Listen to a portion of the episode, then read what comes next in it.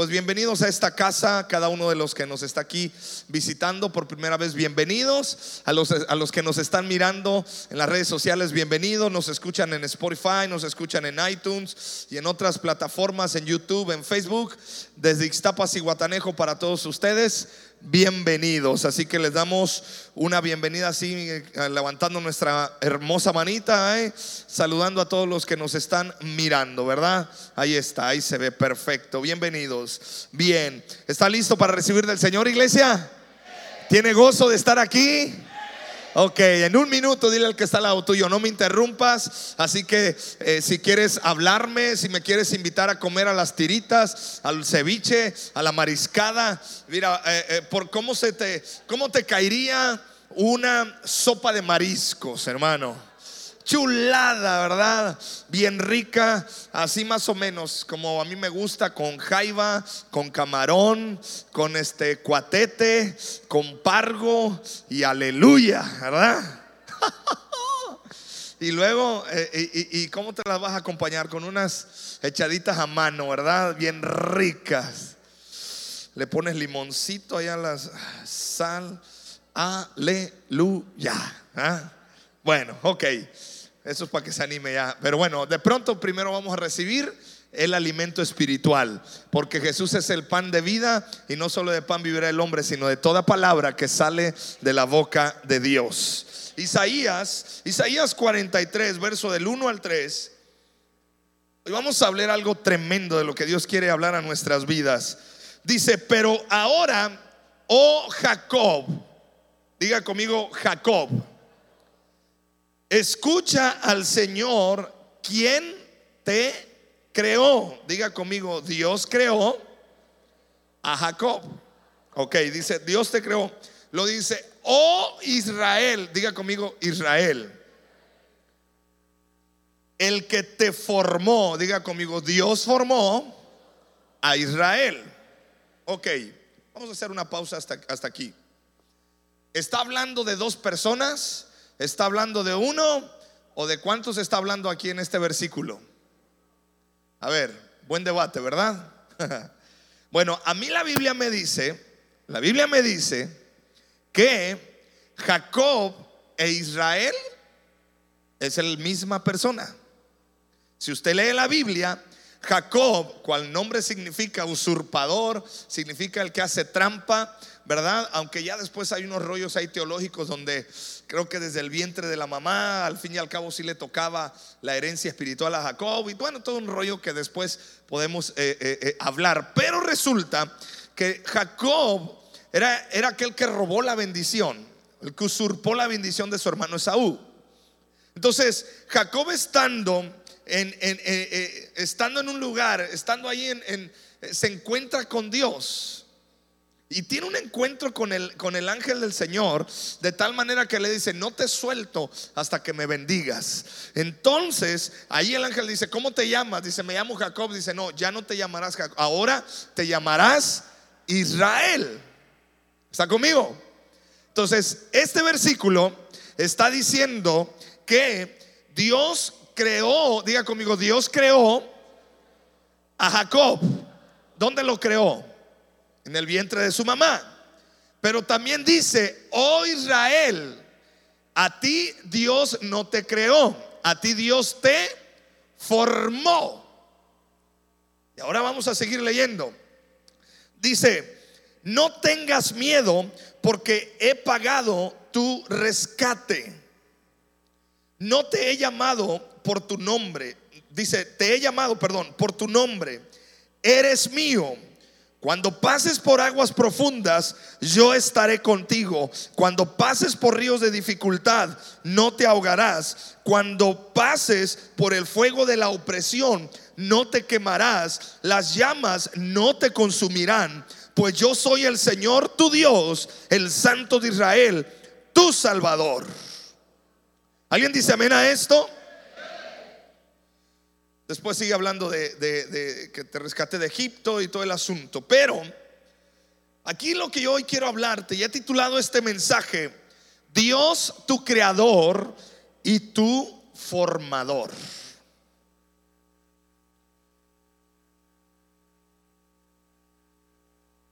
Si usted está tomando notas, así es. Diga conmigo, Dios es mi creador, pero también es mi formador. No es lo mismo criar que formar. No es lo mismo que alguien que Dios te haya creado a que Dios te forme. Por eso tengo aquí en el fondo una imagen de un, hombre que está formando una vasija, está formando con el barro. Escucha, el, alfarero no creó el barro, Dios creó el barro, pero el alfarero le da forma al barro. ¿Está conmigo? El ser humano no tiene la capacidad de crear, pero sí tiene la capacidad de formar. Yo no creo los metales, ya están creados. Pero puedo agarrar esos metales, les puedo meter un proceso de fundición, de aleación, puedo formar una aleación y puedo formar una estructura, formar un molde. o sea, el ser humano tiene esa cualidad creativa de Dios de formar. ¿Está conmigo?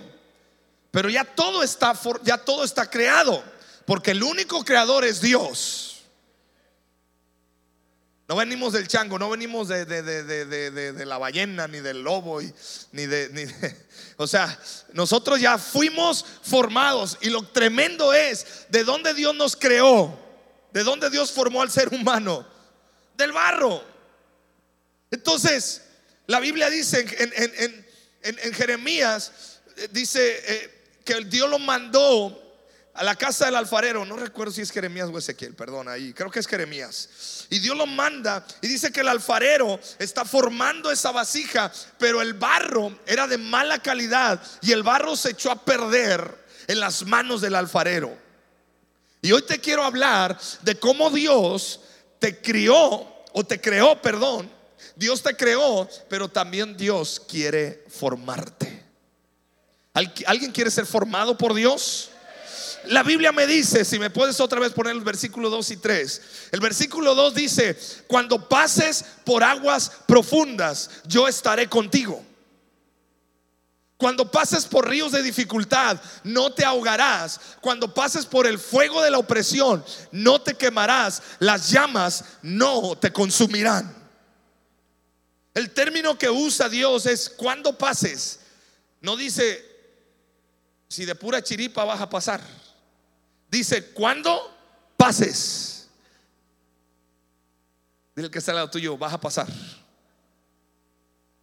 Vas a pasar. Vas a pasar por esos ríos, vas a pasar por esos momentos de dificultad, vas a pasar por el fuego, vas a pasar por esos momentos que te van a sacudir. Pero para ser formado, y si usted analiza y, trae, y traemos eh, eh, eh, a ejemplo la formación de, una olla de barro tiene que ser formada primero, tiene que ser amasada y tiene que ser trabajada y ser formada y después la pasan por el fuego. Y hay un barro que en el momento que es amasado se echa a perder, no sirven y lo vuelven a trabajar. Hay otro barro que en el momento de ser formado se echa a perder y, lo vuelven a trabajar. Y hay otro barro que aguantó el proceso de la, del, amasado, de la, del forjado, de la formación, pero lo meten al horno, recibe el fuego y ¡pra! se quiebra.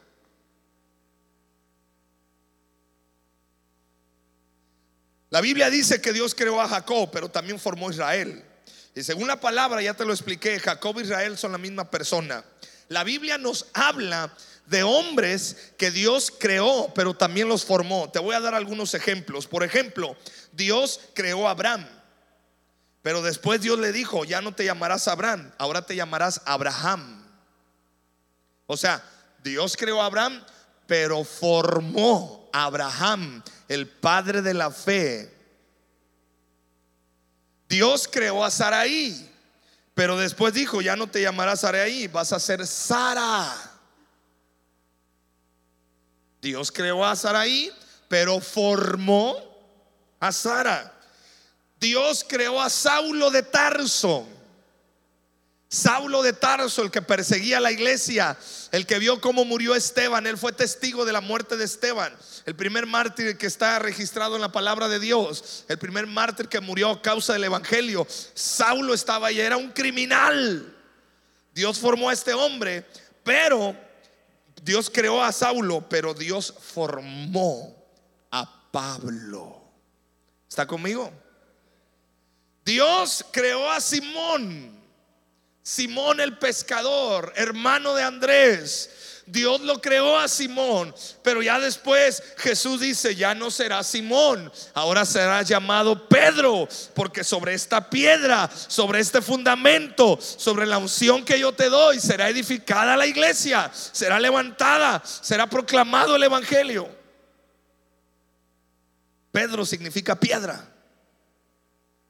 Y así Dios te creó, pero escúchame, Dios también quiere formarte. Dios quiere formarte. Dios está interesado, iglesia, en formar tu vida, en agarrarte como ese alfarero al barro y empezar a trabajar y formarte. ¿Alguien quiere ser formado por Dios?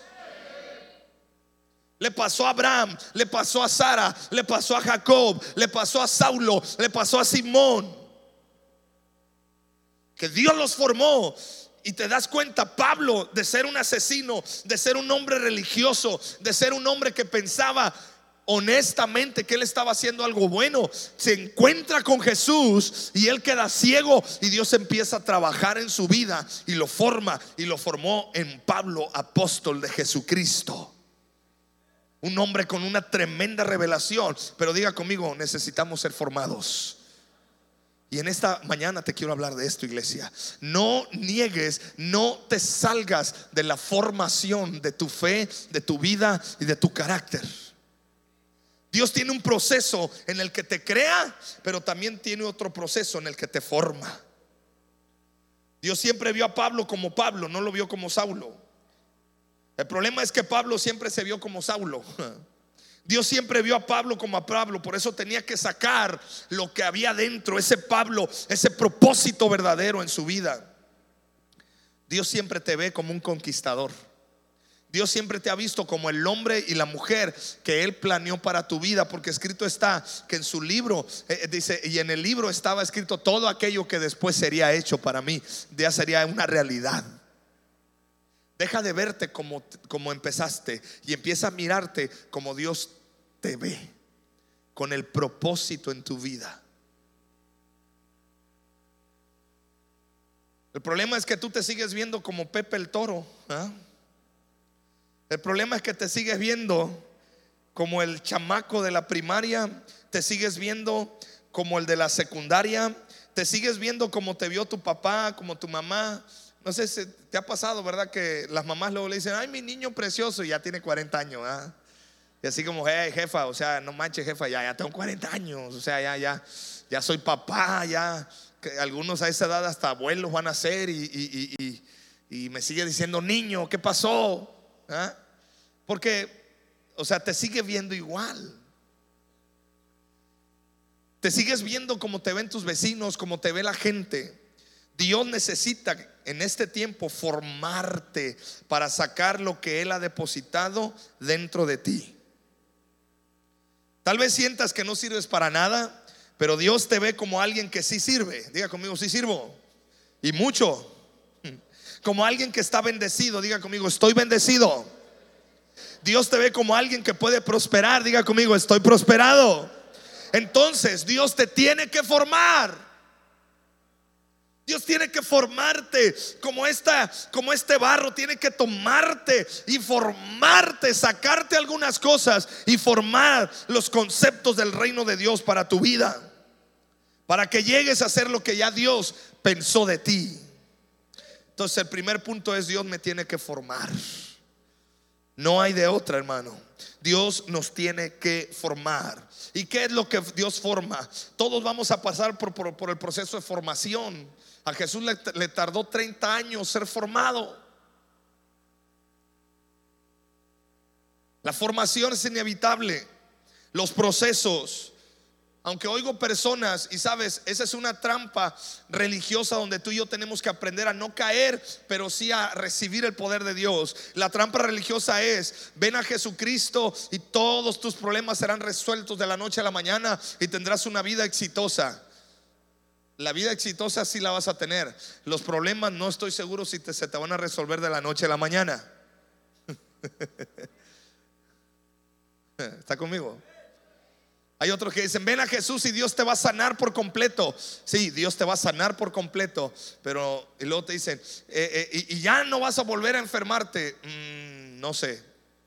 Porque si no has aprendido el proceso de cuidar tu salud y si no has sido formado en tu mente, en tu corazón, de cuidar el cuerpo, el templo del Espíritu Santo, Dios te va a sanar. Pero a la vuelta de la esquina, si usted no cuida el templo del Espíritu Santo, es muy probable que, que enfermedad regrese.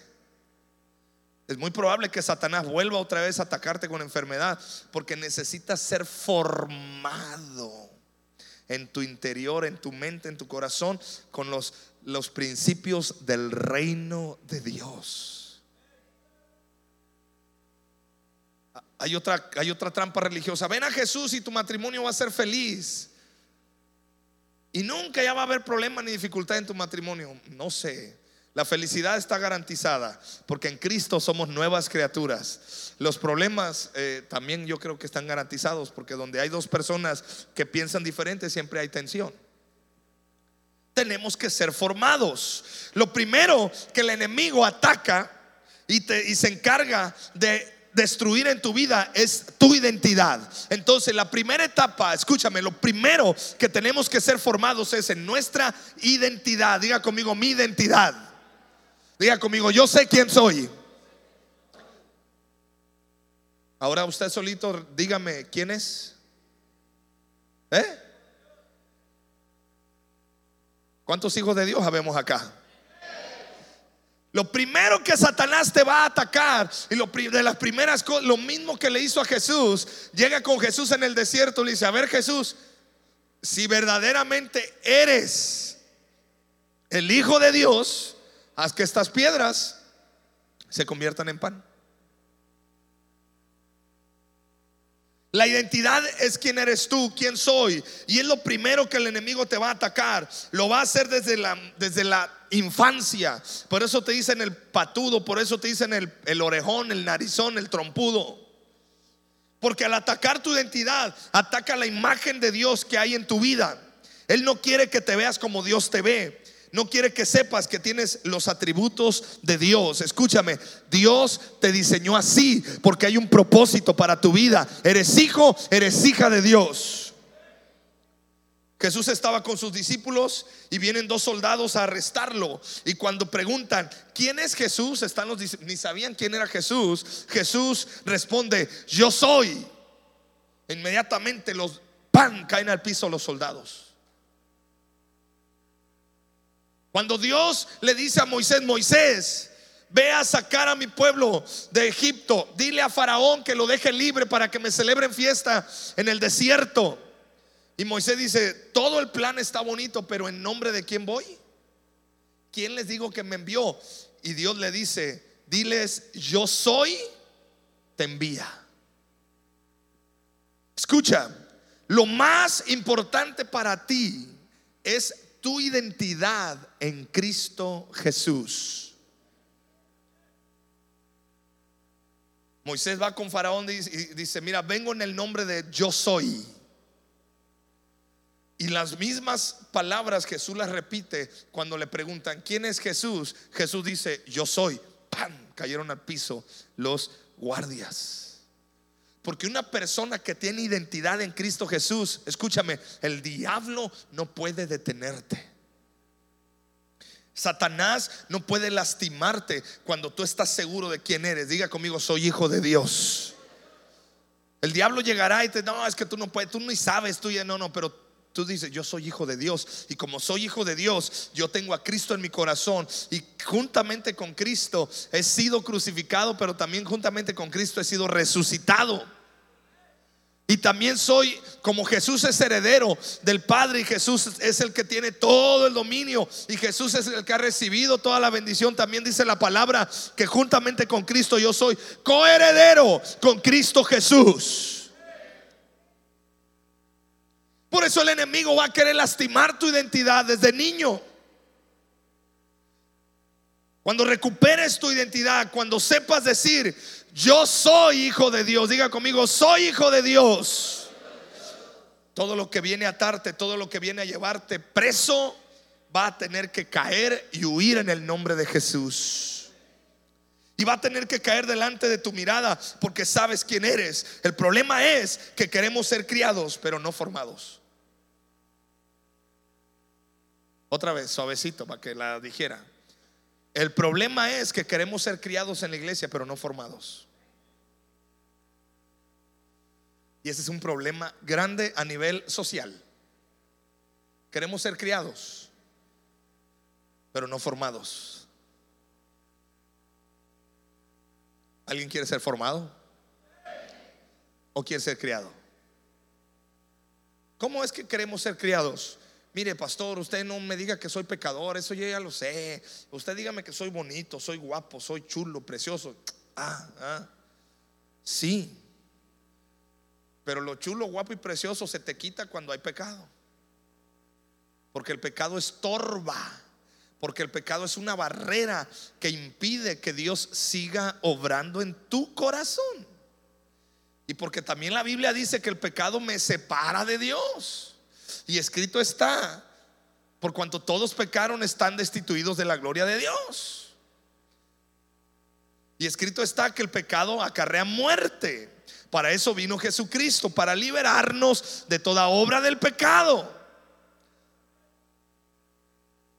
Y tengo que ser formado en mi interior, en mi carácter, para vencer por medio del Espíritu Santo. Jesús dijo, recibiréis poder cuando reciban al Espíritu de Dios. No les dejaré solos. Cuando venga el Espíritu Santo, yo tengo poder, tengo dominio propio y venzo todo pecado que Jesús ya mencionó en la cruz del Calvario, yo lo enfrento y lo echo fuera de mi vida. Porque lo que antes vivía en la carne, ahora lo vivo en el Hijo de Dios. Ya no vivo yo, mas Cristo vive en mí. Eso es formación. El problema es que nos duele ser formados. Las personas luego me dicen, no me gusta que me digan qué hacer. Yo me quedo pensando y digo, entonces no te va a gustar leer la Biblia. Porque aquí hay muchas cosas que Dios te dice qué hacer, cómo hacer. Es como un hijo que se queda en casa. Hasta mis niños chiquitos me lo dicen a mí, me dicen, papá, déjame en paz. Déjame en paz. Yo quiero ver esa caricatura. Eso es lo que yo quiero. Déjame en paz. Le digo, no, mi niño. Jamás lo voy a hacer. Esa caricatura no, no, no, no, no, no, no te edifica. Literalmente son demonios los que están ahí, le digo. No, mi niño. Digo, mi responsabilidad es formarte. No nomás darte de comer, no nomás darte estudio, no nada más que te, sientas bien, darte donde vivir, no, es formarte. Así que por lo pronto no te voy a dejar en paz.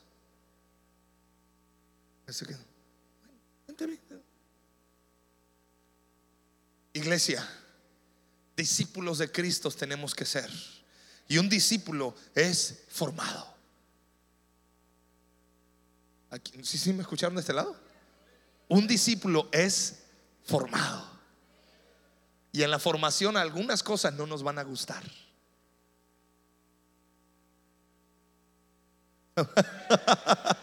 a ver de este lado. En la formación algunas cosas ah, no nos van a gustar. Pero tenemos que ser formados. tenemos que ser formados. Dice la Biblia, cuando pases por el fuego, cuando pases por el agua profunda, por los ríos de tempestad. El verso 2 dice, cuando pases por el fuego, no te quemarás. Pasar por el fuego no es una opción. De hecho dice, cuando pases por el fuego de la, por los ríos de dificultad y cuando pases por el fuego de la opresión. O sea, hermano, va a venir dificultad y va a venir opresión. Ayer leí un, cartel en un carro que me llamó la atención. Ni sé si ese hombre es cristiano, no sé qué sea, pero es un cartel que decía, si nunca te has topado al diablo en tu caminar, es porque vas en la misma dirección que él. Dije, oye, eso está, está tremenda. La verdad, estábamos en el semáforo y me quedé. Y la volví a leer, dije, ¿qué, qué dice? Dice, si nunca te has topado al diablo en tu caminar, probablemente vas en la misma dirección que él. Y como yo sabía de lo que iba a hablar, dije, oh, Padre, me estás hablando más todavía. Porque la vida y en el, en el caminar cristiano, ahora no, no quiere decir que, o sea, hermano, no, no te estoy hablando que todo el momento vas a andar sufriendo. Pero cuando tú vas en la dirección de Dios, de repente usted se va a tener que topar algunas cosas de dificultad y algunas cosas de opresión.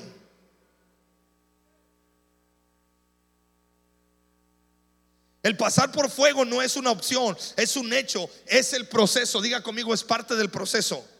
Por eso la palabra dice, cuando pases por el fuego, no dice si alguna vez pasas o si tal vez algún día te encuentras en medio del fuego. Cuando pases por el fuego quiere decir que Dios necesita formarnos a través del fuego. Fuego consumidor, dice la palabra. Pablo entendió muy bien, entendió el proceso que Dios había hecho en su vida. Por eso declaró, mira, y Filipenses 4, verso 12 al 13. Sé vivir humildemente y sé tener abundancia, dice Pablo, en todo y por todo estoy enseñado, así para estar saciado como para tener hambre, así para tener abundancia como para padecer necesidad. Y luego dice, todo lo puedo en Cristo que me fortalece. Dice Pablo, mi Dios, mi papá, quien me crió, quien me creó, también me está formando y ya me formó y me enseñó a vivir en cualquier circunstancia porque Él es el que me fortalece. He pasado el proceso y sé que todo y por todo estoy enseñado. Todo lo puedo manejar. Cualquier situación que venga a mi vida porque fui formado, por el fuego de Dios. Yo declaro y profetizo el fuego del Espíritu Santo en tu vida. Lo que pasa es que a veces confundimos el fuego del Espíritu Santo con ah, ah", y nos caemos. Esa es una manifestación del Espíritu Santo. Esa es una manifestación del toque del Espíritu Santo, hermano. Yo a mí me encanta esa manifestación. Me gusta, siento cosquillitas y esto el otro, pero cuando el fuego del Espíritu Santo está en mi vida procesándome, créeme, no siento cosquillas. Siento ¡ah!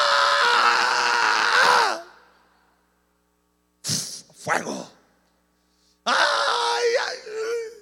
Y empiezo a decir, yo no creo que esto sea Dios. Y Dios, fuego. No me gusta. Me imagino que el Espíritu Santo sopla más recio. Órale. No quiero. Órale. Fuego. Por eso Pablo dice, he sido enseñado. Hay una versión que dice he sido entrenado.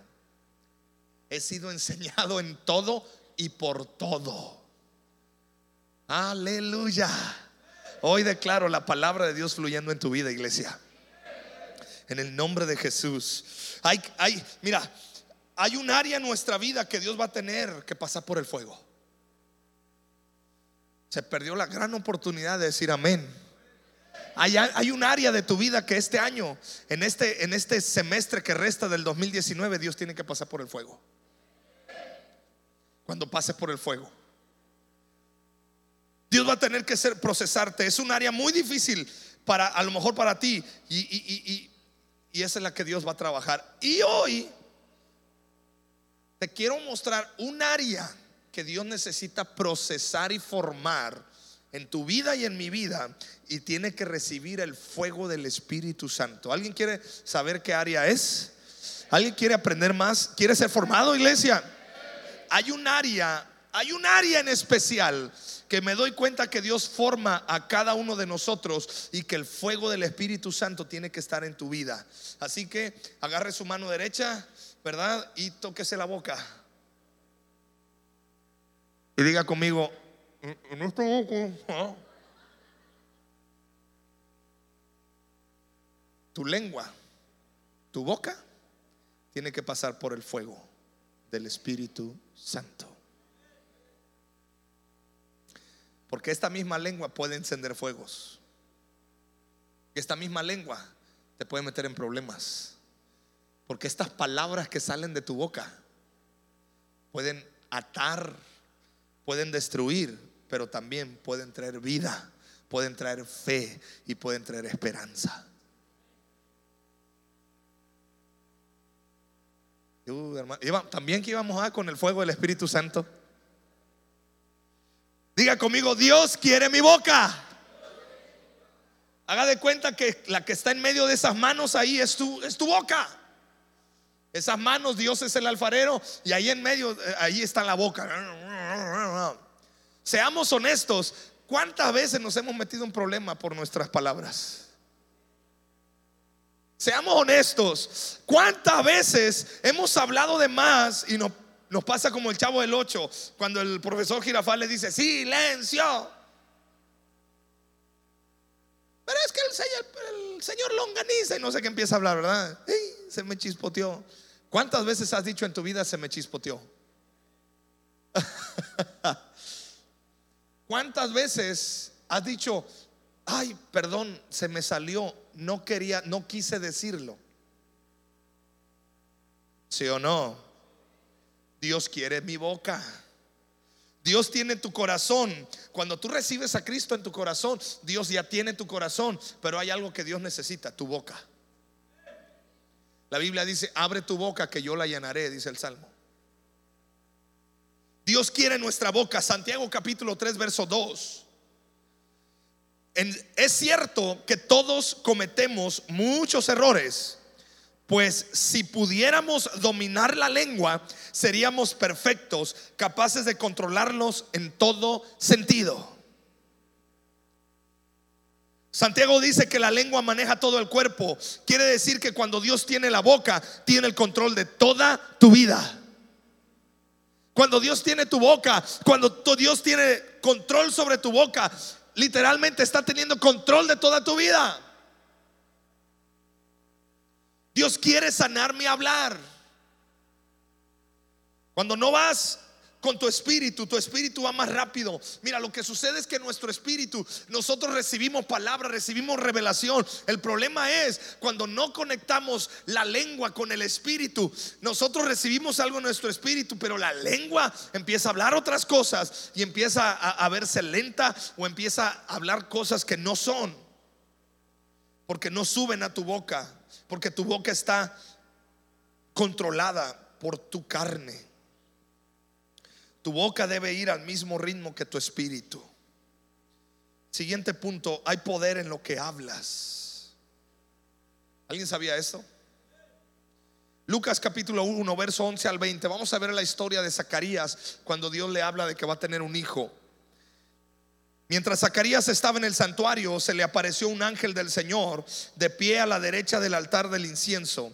Cuando Zacarías lo vio, se alarmó y se llenó de temor. Pero el ángel le dijo, no temas, no tengas miedo, Zacarías. Dios ha oído tu oración. Tu esposa Elizabeth te dará un hijo y lo llamarás Juan Tendrás gran gozo y alegría y muchos se alegrarán de su nacimiento porque él será grande a los ojos del Señor. No deberá beber vino ni ninguna bebida alcohólica y será lleno del Espíritu Santo aún antes de nacer. Y harán hará que muchos israelitas vuelvan al Señor su Dios. Será un hombre con el espíritu y el poder de Elías. Preparará a la gente para la venida del Señor. Inclinará el corazón de los padres hacia los hijos y hará que los rebeldes acepten la sabiduría de los justos.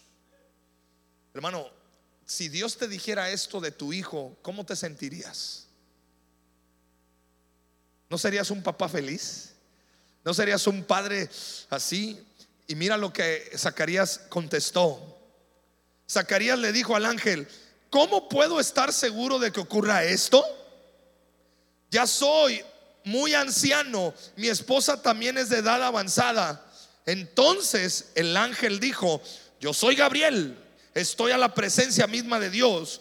Fue el que me envió a darte esta buena noticia, pero ahora, como no creíste lo que te dije, ¿Te quedarás? ¿Te quedarás?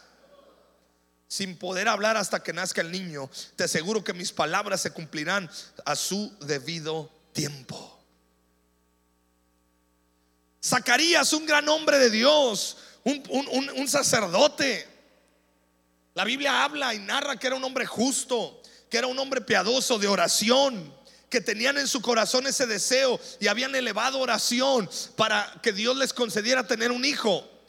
Escúchame iglesia, este hombre había pasado años, años orando por un hijo. Por fin echan suertes y le toca a Zacarías ministrar en el templo de Dios, llevar la ofrenda, meterse a la presencia de Dios. Y ahí tiene un encuentro con Dios. Y Dios le dice, vas a tener un hijo, va a ser nazareo, se va a llamar Juan, será un hombre tremendo. Lo que acabamos de leer. Y Zacarías responde, pero no entiendo qué va a pasar. Yo soy bien viejo, ya estoy ruco. Mi mujer también. ¿Cómo sé que esto va a suceder? Diga conmigo, ay, Zacarías. ¿Por qué? Porque tus palabras tienen poder. Porque tus palabras te pueden atar.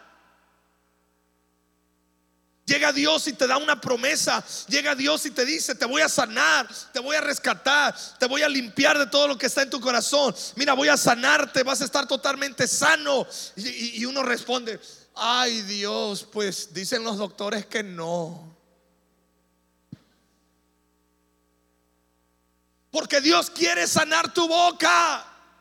Porque Dios quiere que alinees tu boca, tus palabras a la palabra de Él. Qué bueno que Dios dejó mudo a Zacarías. Lo que dijo Dios fue lo siguiente. Me imagino que Dios dijo, lo dejamos mudo porque este sigue hablando y nos echa a perder todo el plan. Diga conmigo, ay Dios. ¿eh? Dile al que está al lado tuyo, ay, ay, ay. ¿Cuántos planes de Dios has abortado por andar hablando cosas desconectadas de tu propósito? ¿Cuántos planes de Dios has abortado? Dios ya tiene todo diseñado, pero tú también, "Ah, pues no creo que pase. Pues está difícil. La economía no está pesada, no hay chamba, no hay chamba, no, no hay dinero. Y empiezas a hablar y a, y a fluir con lo que el montón está diciendo. Mi hijo, ah, ese, ese chamaco no tiene esperanza ya. Fíjate, yo que soy su madre y su padre, ni yo ya creo que se aliviane. Y tú vienes a decirme que Dios dice, ah, pues bueno, ojalá Dios te oiga, ¿eh? Sí o no, a veces somos así. Zacarías hizo lo mismo. Ya estoy viejo. Mi mujer también. Yo creo que Dios ha de haber dicho, Zacarías, cállate la boca. Y lo dejó mudo. Imagínate que hubiera dejado muda a la mujer.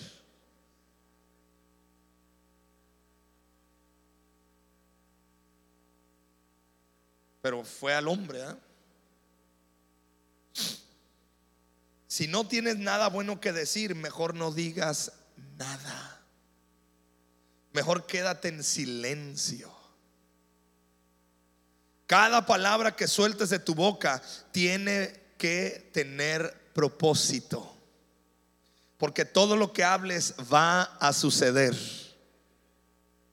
Toda palabra que sueltes tiene poder y todo lo que sueltas contra otro vuelve a tu vida, ya sea bueno o malo, porque con la misma intención que juzgues, de la misma manera que juzgues, serás juzgado. La Biblia nos habla, estaba María y Aarón, hermanos de Moisés. Moisés se casó con una mujer de la cual no estaba permitido casarse. O sea, Moisés había hecho algo indebido. Se casó con una morenita. Morenita, morenita, morenita. No sé si era puchunga, pero morenita dice la Biblia que sí.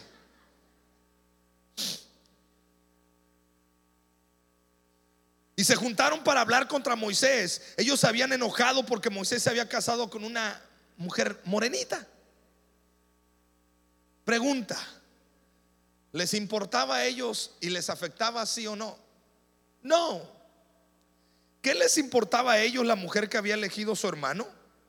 Total, le gustaba. Total, Dios se encargaría de juzgar a Moisés y de trabajar con él. Pero como hablaron, la Biblia dice que en el instante fueron llenos de lepra.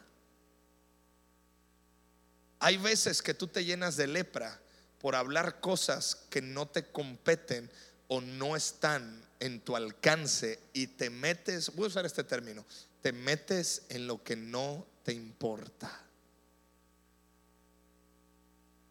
Hasta Jesús le dijo a Pedro, ¿y a ti qué? Está escrito en la Biblia. En una ocasión, Pedro, oye, que mira Jesús, que dice Jesús, ajá, ¿y a ti qué? O sea, como dando a entender, ¿y a ti, o sea, qué te importa? Diga conmigo, necesito mucho de Dios. Diga conmigo, necesito ser formado en mi boca. Me acuerdo que mi abuela tenía un dicho que yo no sé si era bien dicho o mal dicho, yo creo que estaba mal, pero ella me decía, hijo, nunca le desees nada malo a alguien. Yo le decía, sí, abuelita. Y yo me quedaba con esa enseñanza, pero a veces ella se enojaba con alguien, con una persona, con no sé con quién se enojaba. Dice, esa persona me cae gorda, dice. No le deseo nada malo, pero ojalá le pase algo. Yo le decía, digo, digo, ¿eh? A ver, a ver, a ver, ¿cómo, cómo, cómo? No, hijo, dice, desearle algo malo a alguien, no, no, no. Le digo, pero dice, ojalá le pase. O sea, le digo, no, o sea, te estás te está contradiciendo. Nos echamos nuestros debates este, teológicos ahí con mi abuelita. Decía, tú cállate, a mí déjame. No, está mal. Porque lo que tú hables tiene poder. Cada vez que hables contra alguien, eso va a venir a tu vida como lepra.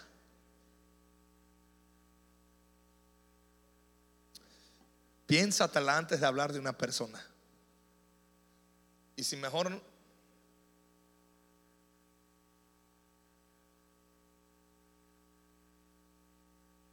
porque usted necesita ser formado en su boca.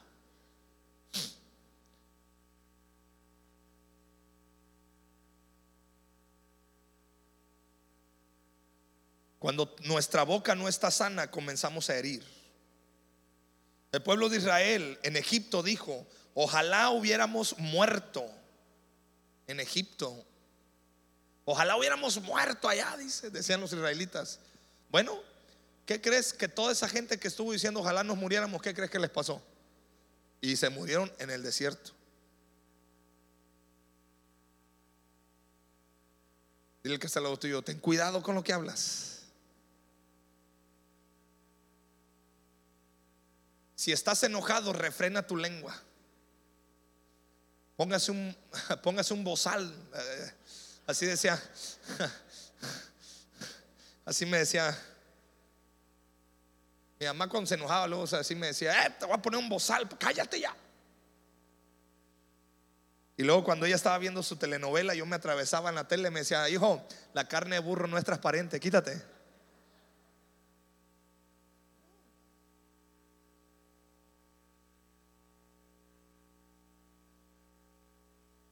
Hace unos días atrás fui a, a, visitar unas familias y pusieron ahí una película muy, muy buena. Y se atravesa uno de los muchachillos ahí, ¿no? De la casa. Le digo, le digo, hijo, te voy a decir lo que me decía mi mamá. Yo nomás te voy a decir lo que decía mi mamá, le digo. Y se quedaba así en medio de la tele. Sí, pastor, dígame qué decía su mamá. Que la carne de burro no es transparente, le digo. Ah, dice, ¿eso qué quiere decir? Y le dice a su papá, que te quites.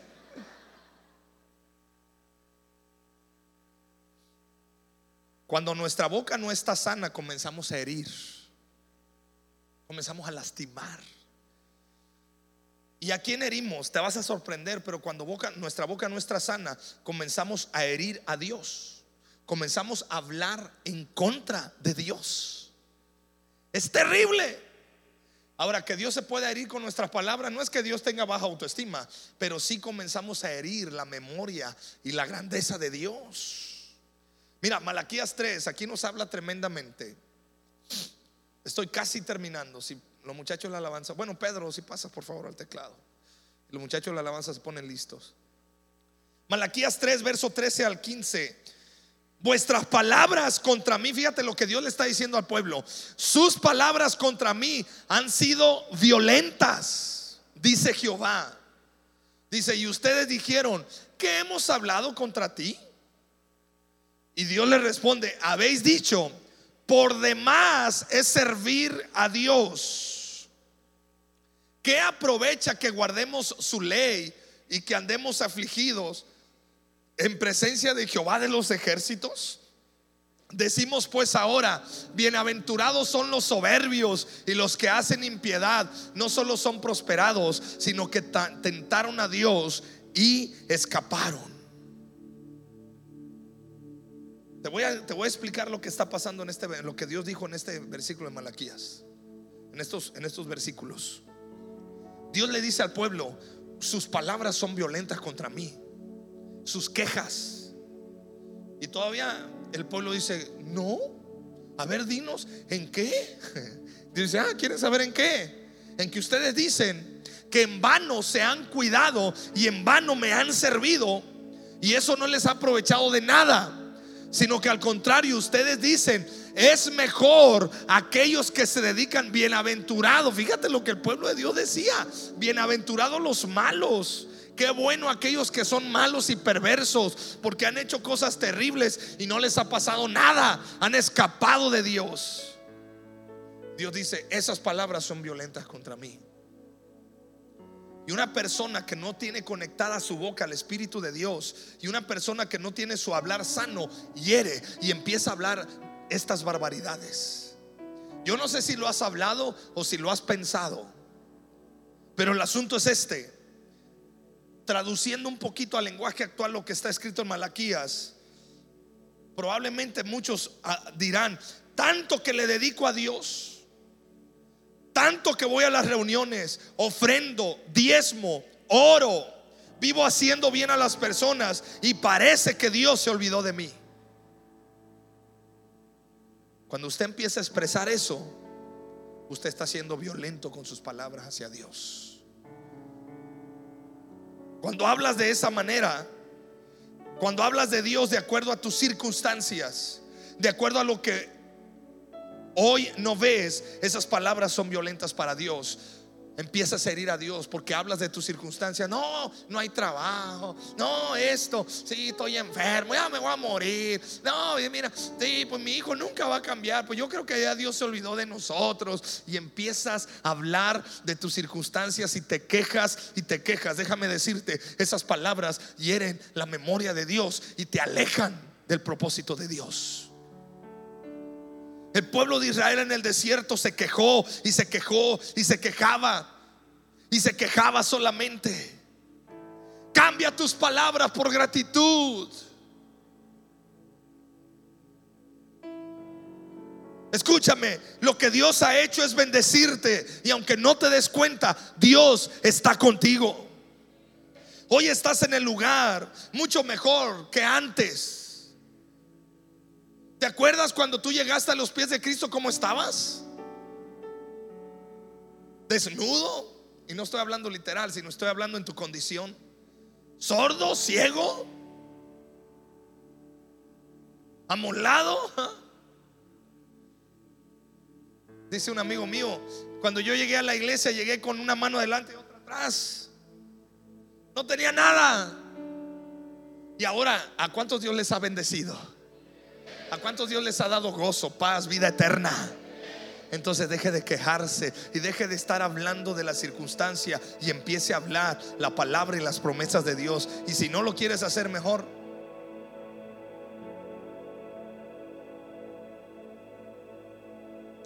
deja de estar quejándote de tus amigos, de tus hermanos o de tus padres. Mejor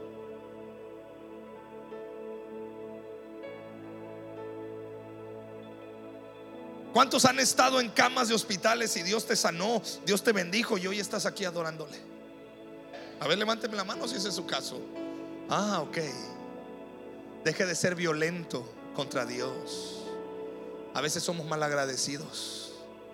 A veces somos tan hirientes con nuestras palabras. Somos malagradecidos con Dios. También somos malagradecidos con la gente que nos ha tendido la mano. Somos malagradecidos con los que nos han apoyado. Somos malagradecidos y empezamos, como dice el dicho, mordemos la mano que nos apoya o que nos da de comer. Oh iglesia, tenemos que empezar a hablar de acuerdo a las palabras de Dios. ¿Alguien quiere ser formado en esa área? Nomás te enfermas tantito y te empiezas a quejar de todo y de Dios.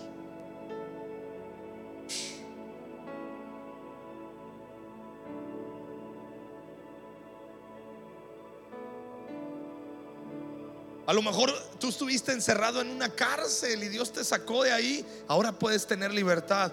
Pudo haber sido una cárcel emocional, puede ser una cárcel. Y Dios te sacó de ahí. Dios te bendijo. ¿No te acuerdas cómo estabas antes de conocer a Cristo? Por eso dice la Biblia, bendice alma mía y no olvides ninguno de sus beneficios. Te digo algo. Yo tengo fotos de mi infancia, de cómo yo crecí, contento, alegre, eso sí, pero con algunas, yo veo las fotos, me dice, me dice este, me dicen mis hijos, dice, papá, ¿por qué, ¿por qué siempre andabas en truza? Aparte, pues que en aquellos años en la Noria, pues todos andamos en truza. Era más práctico porque ibas a la playa y de volada te metías a bañar y de volada te secabas.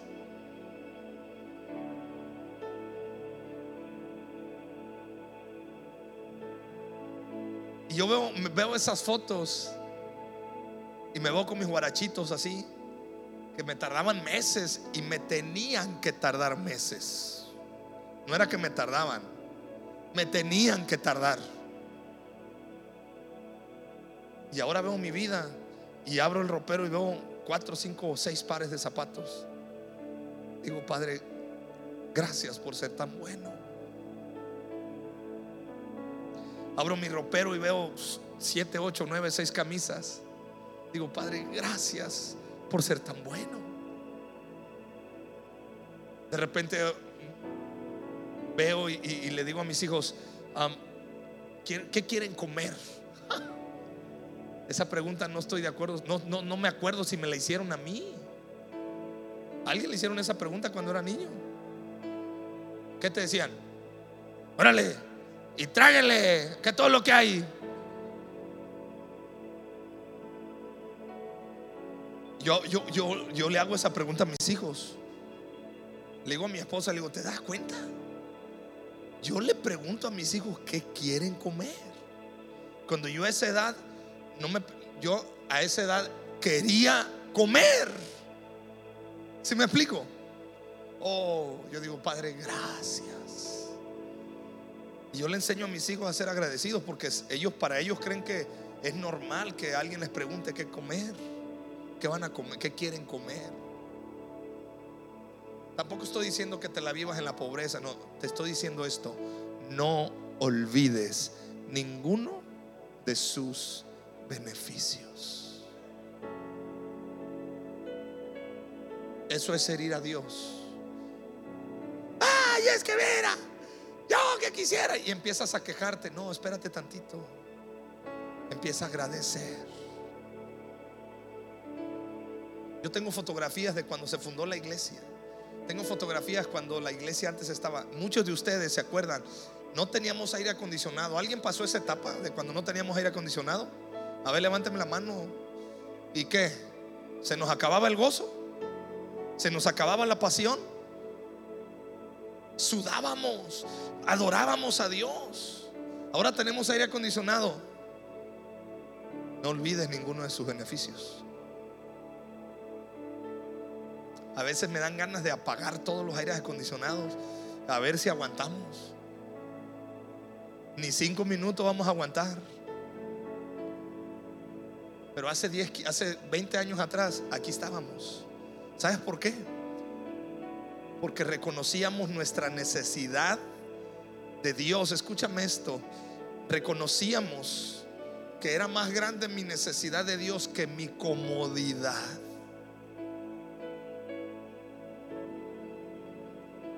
Y yo llegaba y veníamos, muchas familias veníamos aquí a esta casa y decíamos, aunque pase calor y todo, es más grande mi necesidad de Dios que mi comodidad. Y ya tus hijos son el fruto de tu inversión de ese tiempo. Ahora, vamos a seguir en esto. Bien, póngase de pie, por favor.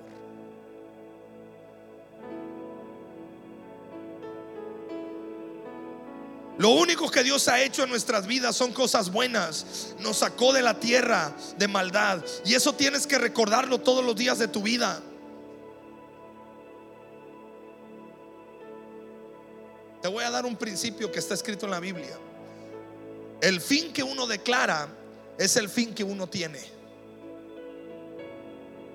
El fin que uno declara es el fin que uno tiene. Muchos dicen, ah, un día mis hijos me van a matar de un, de un coraje. Bueno, ese es el fin que tú quieres. ¿Y cómo crees que mueren algunas mujeres? De un coraje entripado ahí.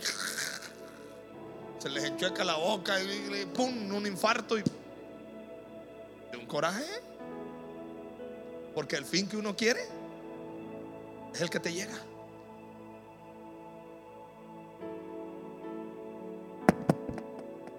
Un familiar mío, me acuerdo yo estaba pequeño y decía, decía esta tía, nomás quiero que no me vengan a visitar cuando esté tirada en la cama.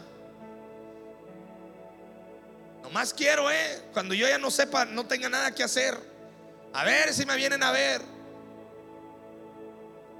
¿Sabes cómo murió mi tía? Tirada en una cama.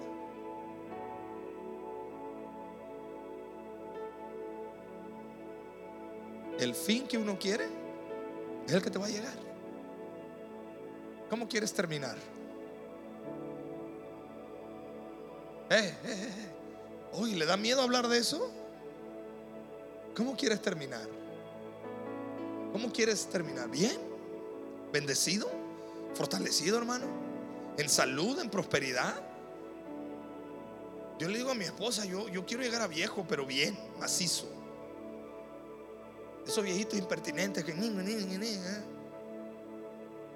con sabiduría. Quiero llegar totalmente sabio, totalmente cuerdo de mis facultades. Yo quiero vivir así mi, vejez. ¿Sí me explico? ¿Sí no, hermano Toño? Y me van a aguantar porque también me voy a traer mi pandero, mis tambores y. Nada, no es cierto, nada, No, les voy a echar a perder la reunión, imagínense. Pues ahí me encierran en una esquina por ahí, déjenlo ahí. Su relajo. Imagínate qué culpa van a tener los jóvenes, no el viejillo ese ahí que. ¿Cómo quieres terminar? Fíjate lo que dice la Biblia, Jeremías 29:11. Termino ya con esto. Porque yo sé los pensamientos que tengo acerca de ustedes, dice el Señor. Pensamientos de paz y no de mal, para darles el fin que esperáis. O sea, Dios te quiere dar el fin que tú esperas. ¿Cuál es el fin que esperas para tu vida? ¿Cuál es el fin que tienes para tu familia, para tus hijos? ¡Hey! Iglesia, ¿cuál es eso? Hey, tiene que empezar a sanar sus palabras. Tiene que empezar a ser formado en tus palabras. Los jóvenes, ¿qué fin esperan? En tu matrimonio, ¿con quién te quieres casar, joven? ¿Con quién? ¿Ya sabes? ¿Ya tienes en mente ese fin o todavía no? ¿Ah? Baja el que caiga, échalo para acá, Señor. El que viene a mí no lo echo fuera. Venid a mí todos los que estén cargados y cansados, yo les haré descansar. No. Yo le digo a mis hijos, le digo, ¿con quién, ¿con quién te vas a casar, hijo? Dice Mateo, dice, de algo estoy seguro, papá, Porque luego él me empieza a decir, dice, papá, esa muchacha me gusta. Eso a mí me da alegría. Digo, ese es machín, eso es bueno. Que le gusten las mujeres. Dice, pero hay un problema, papá, con fulanita, es una niñita de su salón. Digo, ¿cuál es el problema, hijo? Dice, ella celebra Halloween. Dice, adora la muerte. Dice, y yo no quiero casarme con una mujer que no tenga temor de Dios. Yes, vamos bien, le digo, vamos bien. Y le pregunto al otro, le digo, ¿y tú qué onda? Dice, no, yo no, dice, yo, yo ni me voy a casar, papá, dice. Le digo, también eres sabio, le digo, porque te, te quieres evitar varias broncas también, le digo.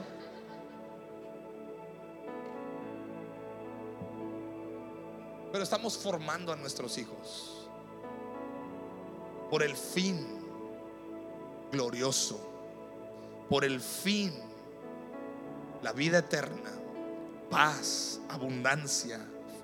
¿Sí me explico? Por eso tus palabras tienen que ser formadas también. Siguiente domingo voy a tener que seguirle porque solo estoy a la mitad del mensaje. O sea que para el siguiente jueves voy a terminar la prédica que no, no pude terminar del jueves, va a estar buena. Y el siguiente domingo voy a terminar esta prédica, no te lo puedes perder. Ah, no, siguiente, ah, sí, el domingo a la mañana tenemos el espacio. Véngase para el domingo a la mañana. Doy esta enseñanza y en la tarde pachangón vamos a tener.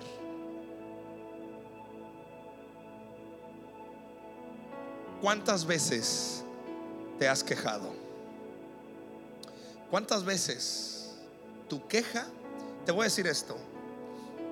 Y esta es una revelación que recibí en esta semana. Mi queja es mi desierto. ¿Sabes a qué se dedicó Israel durante 40 años en el desierto? A dar vueltas y vueltas y vueltas. ¿Y sabes qué hacían todos esos años? Se quejaban. Era un trayecto de 24 días. Se les convirtió 40 años. Tu queja te va a hacer dar círculos. Literalmente tu queja es tu desierto. Porque hay muchas veces que uno dice, es que estoy pasando el desierto, sí, porque te la pasas quejando. Y cuando te la pasas quejándote y quejándote y quejándote, estás en el desierto. ¿Cómo salgo del desierto? Dale gracias a Dios. Dale gracias a Dios comienza a agradecer y comienza a decir, Señor, gracias porque tú eres un Dios bueno. ¿Quieres hacer eso en esta mañana? Ok, cierra tus ojos. Y quiero que repitas esta oración conmigo.